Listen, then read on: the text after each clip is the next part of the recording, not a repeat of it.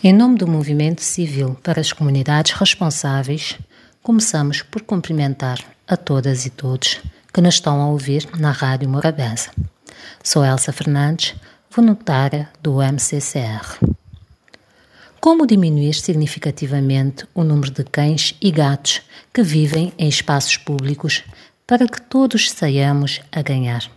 Os bichinhos sejam bem tratados e os humanos não sejam incomodados.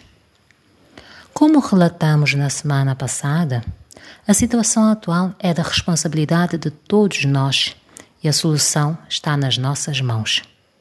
Este problema existe ou existiu em várias partes do mundo e as organizações internacionais, tais como a Organização das Nações Unidas, a ONU, a Organização para a Agricultura e Alimentação, a FAO, a Organização Mundial da Saúde, a OMS, a Coalizão Internacional para o Bem-Estar Animal, a ICFAW, e várias outras que trabalham há décadas no assunto e contam com vasta experiência não só descobriram as causas do fenómeno, como desenvolveram uma metodologia que já deu provas de ser eficaz.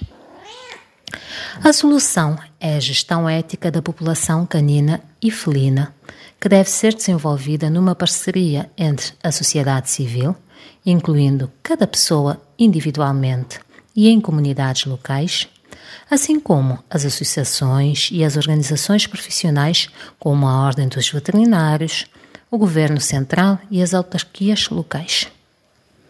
A gestão ética da população canina e felina assenta em sete pilares que devem ser desenvolvidos ao mesmo tempo. O primeiro pilar é a educação da sociedade, desde crianças a adultos, em todas as idades, para o respeito, o amor e posse responsável de cães e gatos. Se todos amassem e cuidassem bem do seu animal, não teríamos nenhum nos espaços públicos em situação de abandono. O segundo pilar é a saúde em família com animais. É importante conhecer bem os comportamentos, cuidados, doenças, prevenção e medidas a tomar para que toda a família, incluindo os seus animais, esteja de boa saúde. O terceiro pilar é a adaptação do quadro normativo e o desenvolvimento dos instrumentos de gestão, tanto a nível nacional como das autarquias locais, para proteger os animais e responsabilizar os humanos pelo seu bem-estar. Além da legislação, regulamentos e códigos de postura, importa destacar o estabelecimento do Sistema Nacional de Registro de Pequenos Animais, visando o registro de todos os animais com ou sem dono.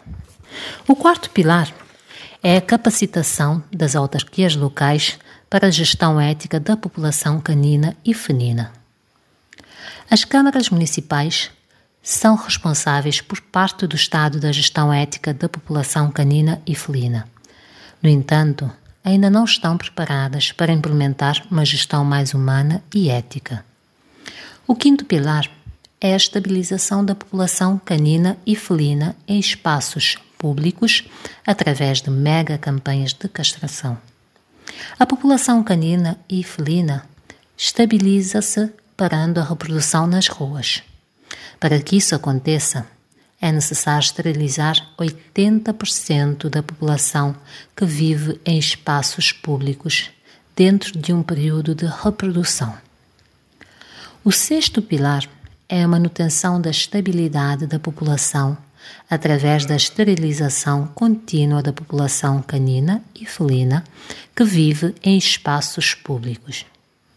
Infelizmente, cada dia aparecem mais animais abandonados.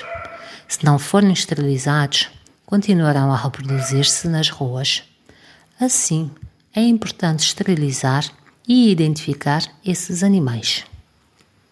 O sétimo pilar é a promoção da adoção dos animais que vivem em espaços públicos.